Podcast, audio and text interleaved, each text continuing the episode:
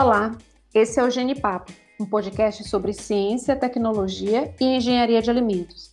E eu sou Thaís, professora da Universidade Estadual de Feira de Santana, UFES, na Bahia. Minha conversa hoje é com Dominique Cerqueira e Larissa Ferreira, estudantes do curso de Engenharia de Alimentos e membros da equipe Genipapo. Hoje vamos falar sobre aditivos alimentares, um tema que gera muitos questionamentos quanto à segurança da sua utilização. Nosso objetivo é esclarecer algumas dúvidas, falando sobre definições e importância destas substâncias para os alimentos industrializados. Eles estão em praticamente todos os produtos industrializados, seja no biscoito, no sorvete, na bebida láctea, na carne. E não fosse a presença deles, muito do que a gente compra no supermercado não duraria a metade do tempo, nem teria o sabor, a textura e a aparência que tanto nos atraem e nos levam a consumi-los. Os aditivos alimentares têm grande utilidade na indústria e a sua aplicação em gêneros alimentícios está devidamente regulamentada por legislação própria, assim como qualquer substância usada para fabricação ou preparação de um dado alimento e que permanece no fim do processo, ainda que modificado, é considerado ingrediente e, por ser um ingrediente, deve estar descrito nos rótulos. Você sabe se os alimentos que costuma adquirir no supermercado possuem aditivos? Se você tem o costume de ler os rótulos dos alimentos, com certeza já observou que na lista de ingredientes de alguns deles podem existir termos técnicos e códigos que não são muito conhecidos e que podem gerar dúvidas, como por exemplo, acidulante INS 330 ou antioxidante INS 300. Oi, Dominique! Conta pra gente o que, que são os aditivos alimentares. Então, Pro, no Brasil, o órgão responsável pela fiscalização do controle da qualidade dos alimentos, a Anvisa, formulou a portaria número 540 de 27 de outubro de 1997. Considera como aditivo alimentar todo e qualquer ingrediente adicionado intencionalmente sem o propósito de nutrir, mas que podem modificar algumas das características físicas, químicas, biológicas ou sensoriais do alimento. Esses aditivos podem agir desde o processamento até o transporte do produto final. A legislação também estabelece a quantidade desses aditivos de acordo com o tipo de produto. Tudo deve estar discriminado na embalagem para conhecimento do consumidor. Acho importante diferenciarmos aqui aditivos de coadjuvantes, os coadjuvantes são insumos que participam do processamento dos alimentos, mas não são considerados ingredientes como os aditivos. Eles cumprem sua função e não ficam presentes após o processamento do alimento. São utilizados principalmente com uma finalidade tecnológica. O fermento químico, por exemplo, empregado no preparo de pães, broas, biscoitos, trata-se de uma substância ou mistura de substâncias que liberam gás, e desta maneira aumentam o volume da massa elaborada com farinhas, amidos ou féculas. Tem o um exemplo também da gelatina e a bentonita, utilizadas no processo de clarificação de bebidas, como o vinho. No processo de clarificação, esses coadjuvantes induzem a decantação de matérias em suspensão e, ao final do processo, eles são removidos. No produto final, eles não estão presentes. E aqueles códigos que citamos no início da nossa conversa? Claro, explica para os nossos ouvintes o que eles significam. Pro, esses códigos são a identificação dos aditivos. Eles funcionam basicamente como um número de RG mesmo, sabe? Cada aditivo tem o seu.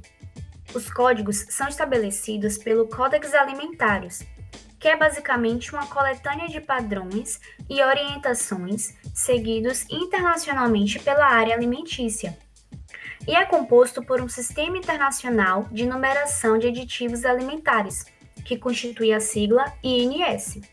Ou seja, a sigla INS age como uma linguagem universal dos aditivos alimentares. Exatamente. Por exemplo, no início da nossa conversa, citamos o acidulante INS 330, que é simplesmente o ácido cítrico adicionado em refrigerantes e presente também no abacaxi, na acerola, no caju, que dá aquele sabor ácido. E o antioxidante INS 300 é o ácido ascórbico, adicionado em sucos industrializados, mas também encontrado em frutas, como é o caso da laranja e a acerola. Um fato curioso, Pro, é que o uso de aditivos em alimentos não é uma prática relativamente nova, como parece. No podcast anterior, foi falado que há muito tempo o ser humano percebeu a necessidade de conservar seus alimentos. O sal, um aditivo muito conhecido, já era utilizado na conservação de carnes pelos povos antigos. Os bandeirantes usavam o sal em suas caças para poder transportá-las durante suas expedições. Já os índios brasileiros, muito tempo antes do descobrimento, costumavam assar as carnes, secar os peixes e depois armazená-los em caldo grosso de pimenta. Verdade, Dominique. E a necessidade de aditivos aumenta à medida em que processamos mais alimentos na indústria. Junta-se a isso fatores como a rotina da vida moderna, durabilidade e a boa aceitação que impulsionaram o consumo dos alimentos industrializados. O consumidor quer praticidade, quer chegar em casa, pegar um alimento congelado e colocar diretamente no forno. Ele também quer melhor textura, cores mais atrativas, sabores variados, alimentos mais crocantes que aqueles feitos em casa. Estima-se que existam cerca de 3.500 aditivos alimentares, sendo que eles estão subdivididos em classes. Larissa, fala um pouco sobre essa classificação dos aditivos.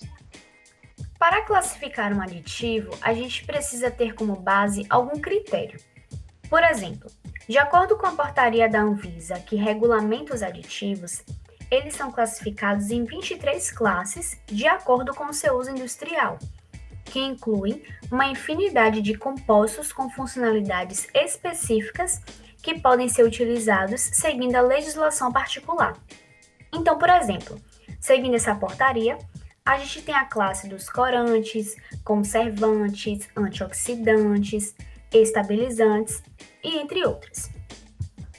Já seguindo o critério de segurança, os aditivos podem ser classificados em GRAs e não GRAs.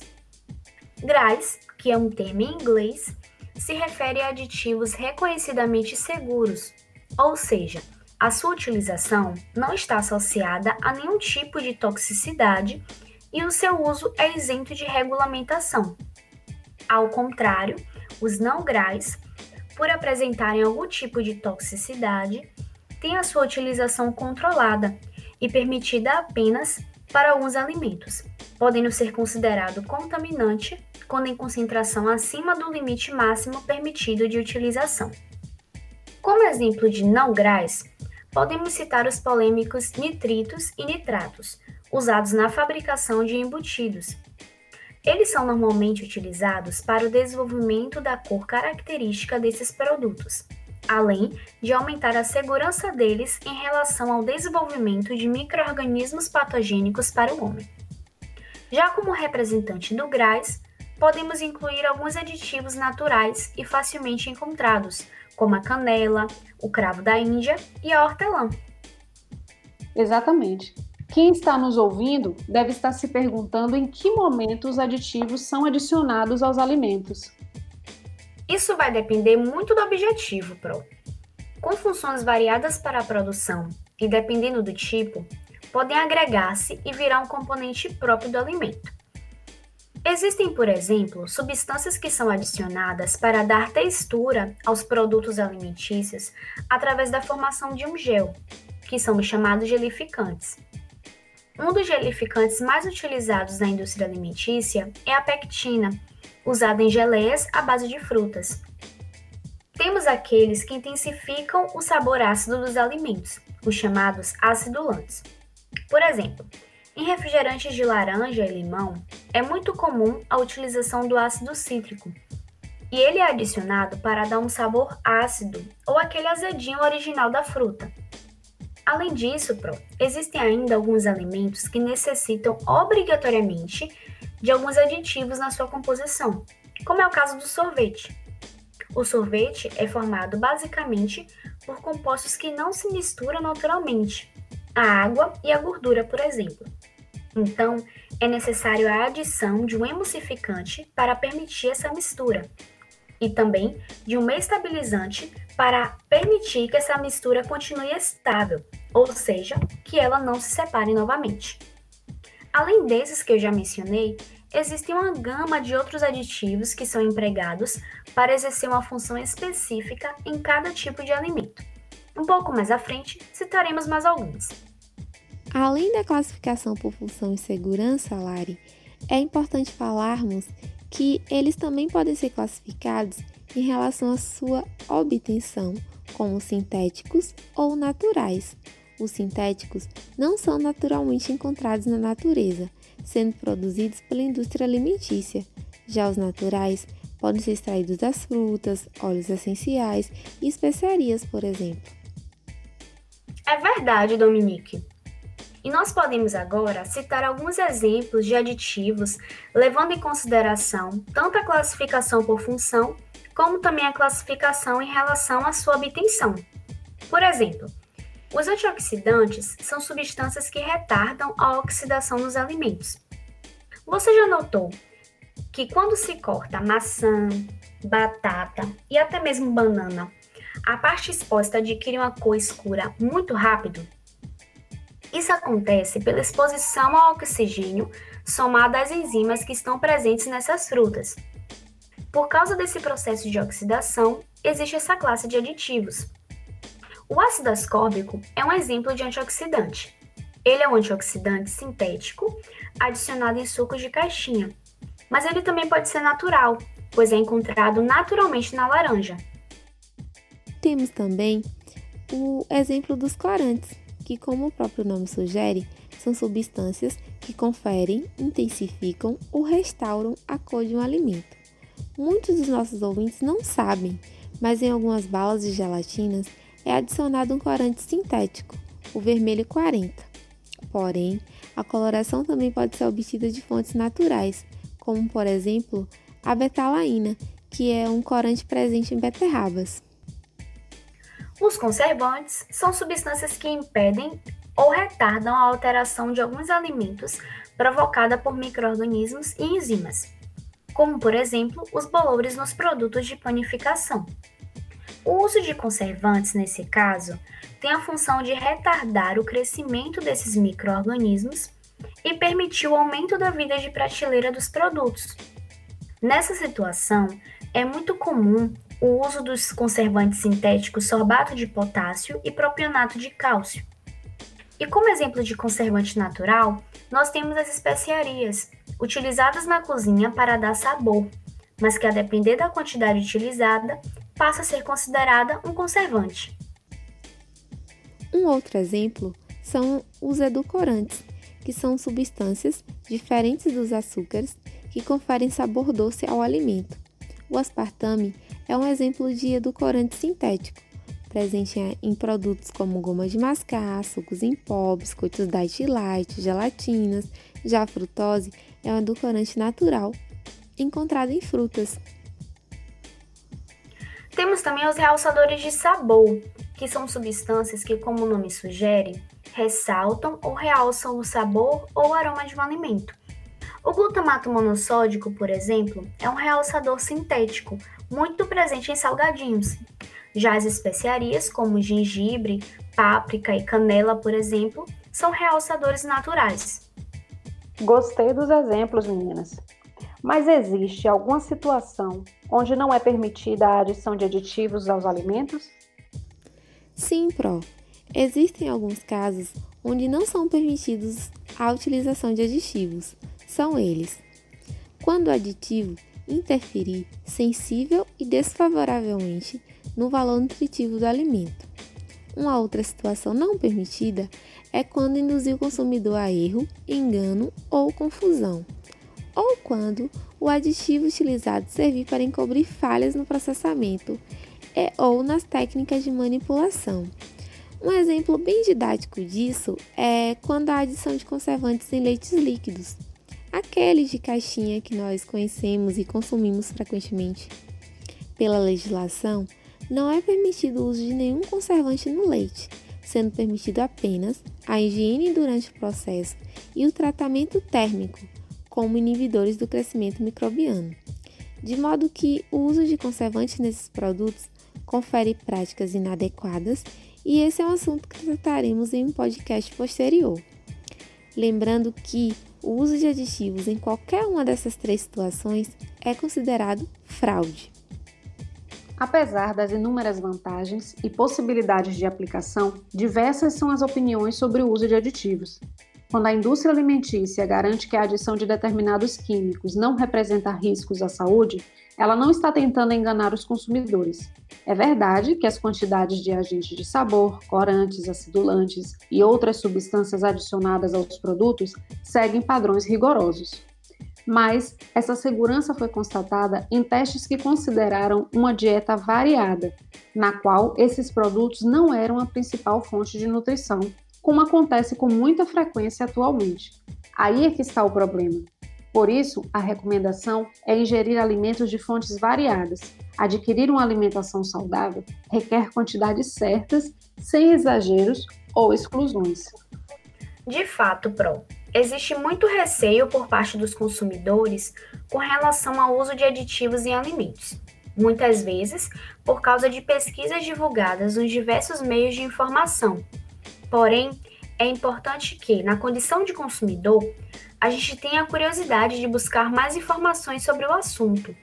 Isso porque algumas pesquisas podem disseminar informações que não são totalmente verdadeiras, como foi o caso da lista de Village Reef, no, no final dos anos 90, foi espalhada pela internet uma lista que continha alguns aditivos e os seus malefícios à saúde. E nessa lista, informava que o ácido cítrico era um aditivo potencialmente carcinogênico.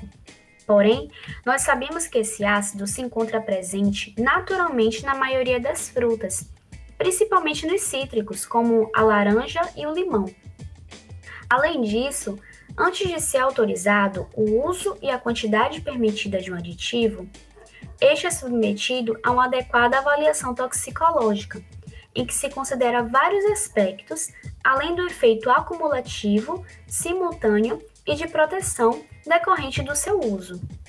E este cenário, Lari, tem impulsionado pesquisadores na busca por novas fontes naturais com potencial uso como aditivo alimentar Corantes, aromatizantes, antioxidantes e agentes de corpo estão entre os aditivos mais comuns incorporados aos alimentos. Ainda que cheia de aspectos desafiadores, numerosas pesquisas têm sido realizadas e diversas fontes naturais têm sido testadas para a obtenção de novos aditivos.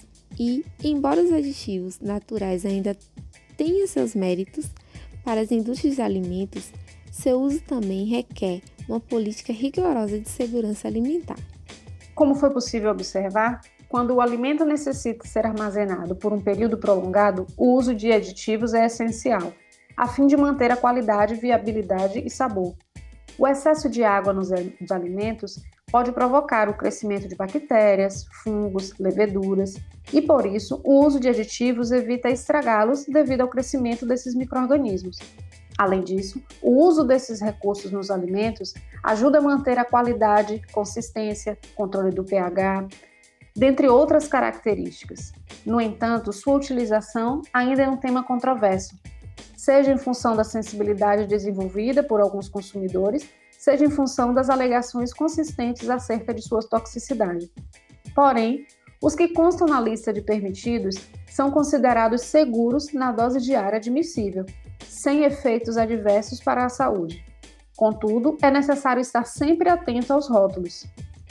Bom, estamos chegando ao fim do nosso genipapo sobre aditivos. Obrigada, meninas, pela participação. Tchau, gente. Até breve. Tchau, tchau, pessoal. Até a próxima.